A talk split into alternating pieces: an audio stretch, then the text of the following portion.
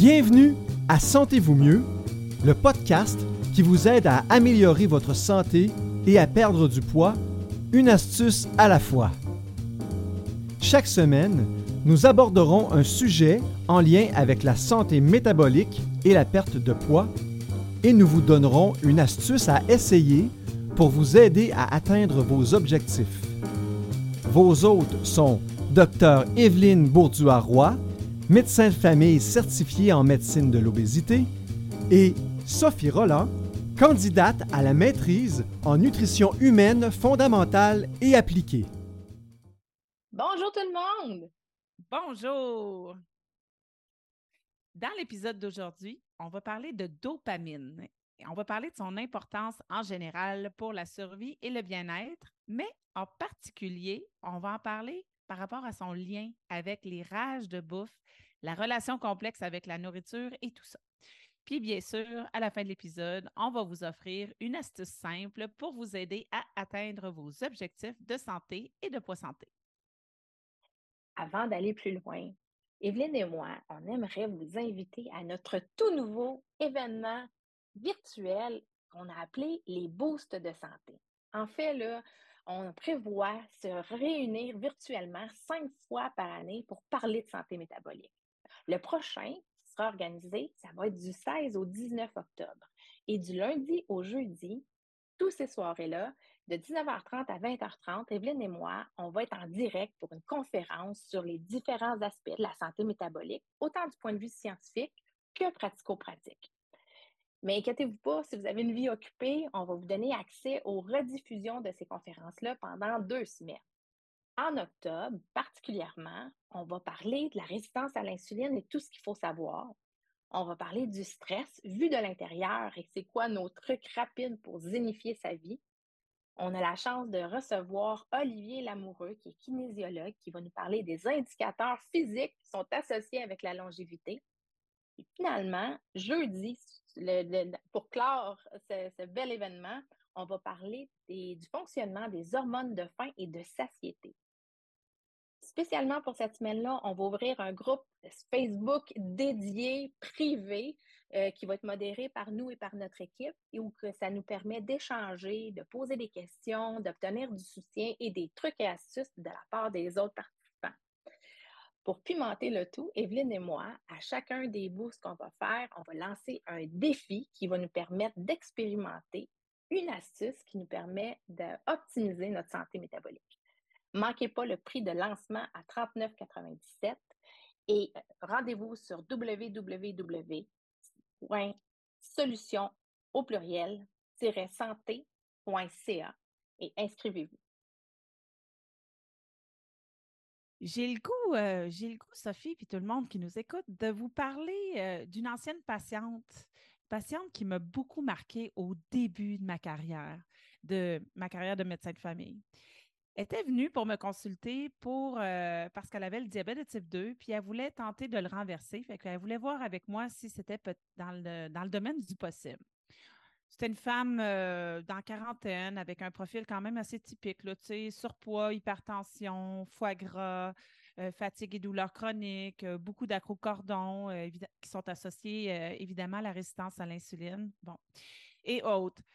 Dans son cas à elle, ben, son diabète de type 2 était vraiment causé par ses habitudes de vie, en particulier son alimentation, mais c'était vraiment ses habitudes de vie euh, qui engendraient une hyperinsulinémie chronique puis une grande résistance à l'insuline. C'était la racine commune de tous les problèmes de, de santé pour lesquels elle me consultait. Ensemble, on a décidé de, de, choisir une approche qui était axée sur la réduction des euh, qu'on appelle la réduction thérapeutique des glucides de nos jours. Ça ne s'appelait pas de même à l'époque. On parle, euh, on parle de réduire, dans le fond, notre consommation de boissons sucrées, de, desserts, évidemment, mais aussi de féculents comme les pains, les pâtes et le riz. Et le riz. On a aussi réduit la fréquence de ces repas parce qu'à cette époque-là, elle mangeait plusieurs petits repas par jour. dans le fond, petit déjeuner, collation, dîner, collation, souper, euh, petit grignotage de fin de soirée. Puis on se rappelle hein, qu'à chaque fois qu'on mange, on sécrète de l'insuline. Puis pour avoir une bonne santé métabolique, ben il ne faut pas en sécréter sécréter trop en termes de quantité, mais il ne faut pas non plus en sécréter trop souvent en termes de fréquence. Bref, dans le cas de cette patiente-là, euh, qui n'est pas le cas de tous les patients, ben, on a été capable de sevrer complètement ses piqûres d'insuline. Hein. Elle, elle se piquait quatre fois par jour pour son diabète. Et elle prenait euh, des médicaments aussi là, par la bouche. Fait qu'on a été capable de, cesser complètement ses piqûres d'insuline parce qu'elle n'avait plus besoin. Ses glycémies étaient rendues trop belles pour ça. Et on a été capable d'arrêter deux de ses, de ses autres médicaments. Elle a perdu pas mal de poids aussi et sa pression artérielle s'est normalisée. Donc, elle était dans des valeurs euh, normales pas mal tout le temps. Je ne sais pas ce qui est arrivé à son foie là, spécifiquement parce qu'en cours de route, euh, elle m'a dit en fait que ça lui tentait plus de continuer avec cette approche-là parce qu'elle s'ennuyait trop des biscuits. En fait, c'était oh. ça. Ouais. C'était sa façon de me dire qu'elle s'ennuyait de manger son ancienne alimentation qui était évidemment riche en sucre, riche en produits transformés, raffinés. Bien, au final, on en a jasé, elle et moi, là, puis au final, elle a vraiment choisi de reprendre ses médicaments, reprendre son insuline, euh, puis de retourner à son ancienne alimentation, à tout ce qu'elle aimait, même si elle avait conscience qu'elle allait reprendre tout le poids perdu, qu'elle allait probablement euh, développer les complications du diabète sur le long terme. Écoute, ça m'a vraiment, euh, ça m'a marqué parce que c'est pas la première fois qu'un patient préfère des pilules à améliorer ou changer ses habitudes de vie. Puis c'est pas la première, c'est pas la dernière. Puis bon, euh, mais elle, ça m'a vraiment amené à me questionner parce que à cette époque-là, en fait, je connaissais pas vraiment le rôle des neurotransmetteurs sur les comportements alimentaires. Et ça me, ça me surprenait vraiment que quelqu'un. Confronté? Oui, aussi, quand même, que quelqu'un puisse faire le choix conscient de, de la maladie à cause de la nourriture. Ça, Bref, je ne l'avais pas compris à cette époque-là. Maintenant, je le comprends beaucoup mieux. Puis maintenant, tu sais, toi et moi, on est, on est allé se chercher beaucoup de formations en dépendance alimentaire, dépendance au sucre, etc., la relation complexe avec la nourriture. Mais à cette époque-là, je ne connaissais pas le rôle des neurotransmetteurs dans les comportements alimentaires et encore moins le rôle de la dopamine. Euh, ça, ça, me touche l'histoire que tu racontes parce que c'est tout le temps surprenant, hein, quand, surtout quand les gens ont connu la santé. Tu sais, quand ils ont fait un changement, qu'ils en ont vécu les bienfaits et qu'ils ont eu plus d'énergie. Euh, par exemple, il y avait moins faim. Euh, je, pense à une personne qui avait tout le temps, tout le temps, tout le temps faim. C'était un soulagement de ne pas avoir constamment faim. Donc, d'avoir connu la santé et que tu reviens dans tes anciennes habitudes en, en l'ayant déjà connu, ça, c'est ça, nous fait tout le temps, ça nous, ça nous pogne en dedans. Revenir à ces vieilles habitudes, là, on le comprend parce que ça, c'est profondément humain, hein, que peu importe à quel point on est convaincu ou motivé, à un moment donné, on a une dérape. Oui, oui, oui. la rechute fait partie du processus. Tout à fait. Puis il y a toujours des connaissances à aller chercher d'une rechute. Je dirais même, tu sais, je sais que tu es d'accord avec moi, mais on, peut comprendre, on peut analyser la situation puis essayer de, comprendre pourquoi qu'on a eu une rechute. Puis ça nous permet de, de peut-être faire un plan de contingence pour la prochaine fois ou de, de, de travailler les faiblesses, des choses comme ça. Fait chuter et rechuter, ça, on le comprend, puis on trouve ça tout à fait normal. Mais disons, à tête reposée, là, dire écoute, je préfère la maladie parce que moi, j'aime trop certaines nourritures. Ça, on ne parle pas vraiment, c'est pas tout à fait la même chose que d'être pogné dans la spirale d'une débarque, puis être un peu pris dans la perte de contrôle d'une débarque, puis avoir de la misère à, s'en sortir. En tout cas, moi, je, je comprends les dérapes, mais le, choix conscient, reposé, à tête froide, de dire je choisis la maladie, écoute, ça, ça, me, ça me perturbe.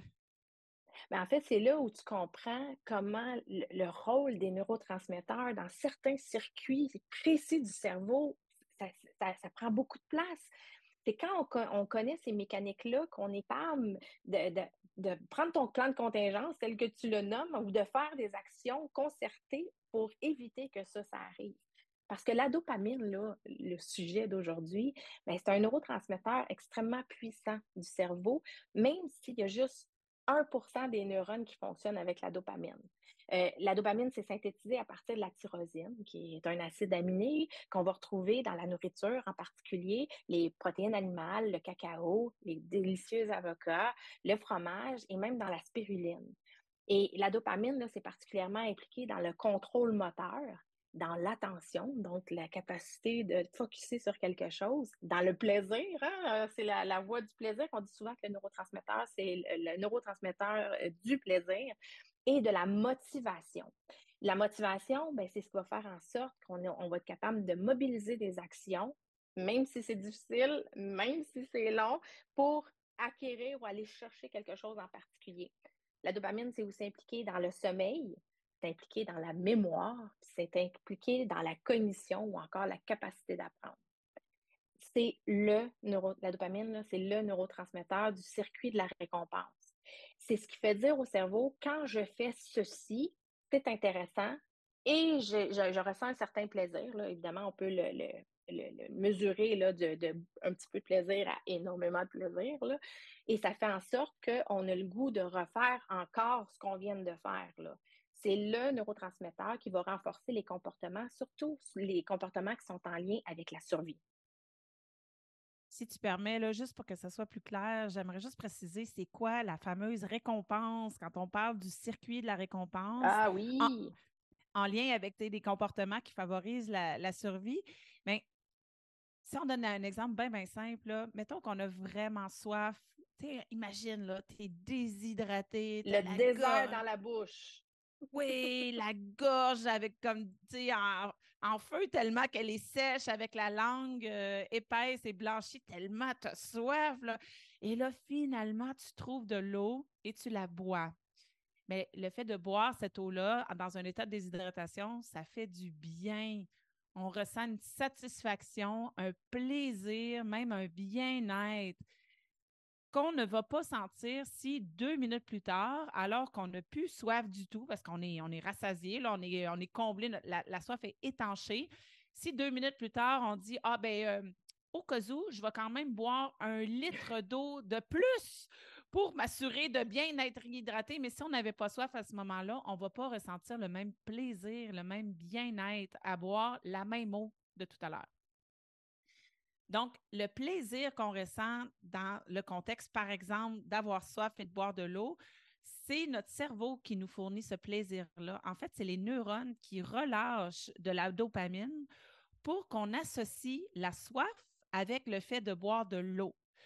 Comme ça, on va répéter ça la prochaine fois que la soif va survenir. Donc, la prochaine fois qu'on va être déshydraté, on va se rappeler que, ah oui, c'est vrai, si je bois de l'eau, c'est pas, c'est plus conscient à notre niveau quand même, mais le cerveau en arrière, en quelque part, il va se dire j'ai soif, je suis déshydraté, je me rappelle que si je bois de l'eau, ça va faire du bien. Et donc, puisqu'on étanche notre soif avec de l'eau quand on a soif, quand on est déshydraté, bien, ça favorise notre survie, hein, parce que euh, sinon, bien, si on ne buvait pas quand on était déshydraté, bien, on ne vivrait pas longtemps. Et c'est ça la récompense, et c'est ça qu'on veut dire par le circuit de la récompense qui renforce des comportements associés à la survie.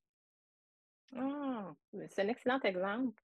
Euh, est-ce que tu sais que les neurones dopaminergiques, ils projettent, c'est-à-dire qu'ils vont aller se connecter dans le cortex euh, frontal et préfrontal? Et, ça, le cortex frontal et préfrontal, c'est la partie du cerveau qui fait qu'on réfléchit aux conséquences. C'est la partie du cerveau qui fait qu'on a un filtre. Hein. Euh, est-ce que, pour ceux qui ne le savent pas, le cortex frontal, c'est le dernier cortex à se développer chez les enfants et il finit son développement tardivement dans la vie de jeune adulte et plus tardivement chez les garçons. Euh, On parle de tardif 8-9 euh, ans, Sophie? Euh? Non, non, non, jeune adulte, là, genre entre 19 et 25 ans. Quand des fois, on trouve que les enfants manquent de filtre, c'est juste que le, cortex frontal et préfrontal n'est pas tout à fait à son niveau optimal. C'est ce cortex-là qui fait en sorte qu'on a de la retenue par exemple, c'est le cortex préfrontal qui va, qui va nous réfréner, naviguer sur euh, Facebook là, en, frénétiquement. Bien, on ne le fait pas en conduisant. Pourquoi? Parce que le lobe préfrontal te dit, mais c'est peut-être pas le meilleur plan si tu ne veux pas avoir d'accident. Euh, quand le cortex préfrontal arrête de faire son travail, c'est là où on perd de vue nos objectifs.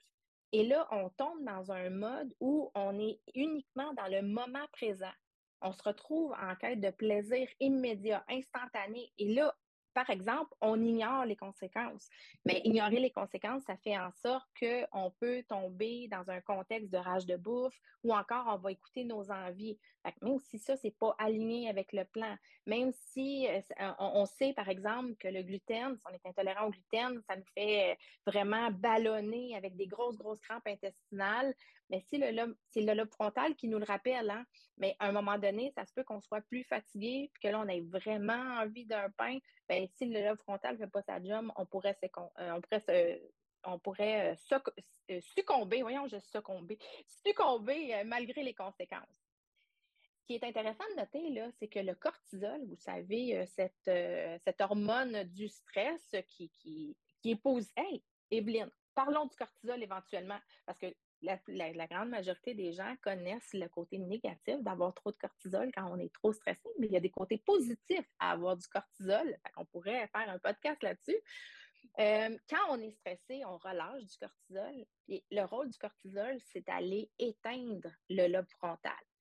Donc, imaginez la dopamine dans le lobe frontal, ça fait en sorte qu'on a un filtre, qu'on est capable de rester aligné avec le plan quand on est stressé et on a du cortisol, ça vient éteindre le lobe frontal. Maintenant, vous, peut-être vous venez faire le lien. Pourquoi, quand on est stressé, bien, ça crée l'environnement propice au rage de nourriture.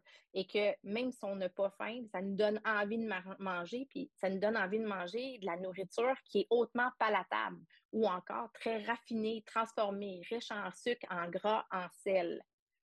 Et maintenant qu'on a parlé de toutes les conséquences de la dopamine et, ou de, ce que ça fait la dopamine, bien, sachez qu'on est capable naturellement d'augmenter notre production de dopamine, d'augmenter sa synthèse. Puis on peut le faire en s'assurant de manger des aliments qui sont riches en tyrosine. On, on relâche aussi beaucoup plus de dopamine quand on fait de l'exercice, quand on passe du temps à l'extérieur, aller marcher en nature on relâche plus de dopamine quand on fait de la méditation. Aussi, quand on caresse son animal de compagnie, on relâche plus de dopamine et vous savez qu'un sommeil réparateur favorise une relâche optimale de dopamine. Un sommeil réparateur, ça fait bien des choses positives dans un corps, hein? Oh que oui! Si vous avez manqué notre podcast de la semaine passée, allez l'écouter. Oui, c'est sur les 10 choses qu'on peut faire dès ce soir pour améliorer son sommeil. Et ça vaut la peine parce que tu nous dis que quand il y a du cortisol, ben, le lobe frontal, il y a de la difficulté à faire son travail, la voix de la raison, dans le fond. Mais avoir du sommeil, ça augmente la dopamine, ça aide le lobe frontal, mais être en carence de sommeil, ça augmente le cortisol, qui lui n'aide pas du tout et qui nous donne envie de, manger, de grignoter, tout ça, et la voix de la raison qui nous rappelle non, non, fais pas ça, c'est pas aligné sur tes objectifs de santé, eh bien, elle n'est pas là. Alors, on est déjà rendu à l'astuce du jour. Donc, la tyrosine, un acide aminé essentiel, est un précurseur de la dopamine c'est un ingrédient essentiel pour fabriquer de la dopamine. S'il n'y en a pas de tyrosine, ben, on ne peut pas faire la recette de fabriquer de la dopamine parce qu'il nous manque un ingrédient. On la trouve principalement dans les aliments riches en protéines. Donc, si vous sentez que vous avez besoin d'un petit boost naturel de dopamine, essayez de faire un petit peu plus d'exercice cette semaine ou alors d'augmenter vos apports en saumon, yogourt grec, œufs, avocat ou amande? Ce que vous pourriez faire, c'est sortir votre cahier d'astuces et y noter une recette, ou en fait chercher une recette et noter une recette qui va inclure plusieurs de ces délicieux aliments-là. Les messages clés du podcast d'aujourd'hui, c'est que la dopamine, c'est un neurotransmetteur qui est impliqué dans les rages de bouffe et la relation complexe avec la nourriture c'est très important d'en avoir conscience. C'est important de développer ou de cultiver des façons saines d'augmenter la dopamine dans le cerveau pour pas que la malbouffe ou encore les envies deviennent un, désir trop important.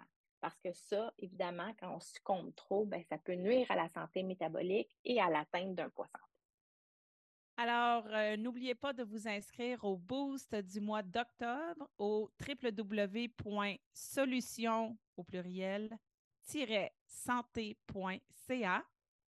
Le sujet du prochain épisode, la semaine prochaine, en fait, on va aborder la partie 2 de l'épisode sur les principaux facteurs qui influencent le poids, c'est-à-dire le poids, le surpoids, la perte de poids et le maintien d'un poids santé. Ça va être super intéressant. Bye tout le monde!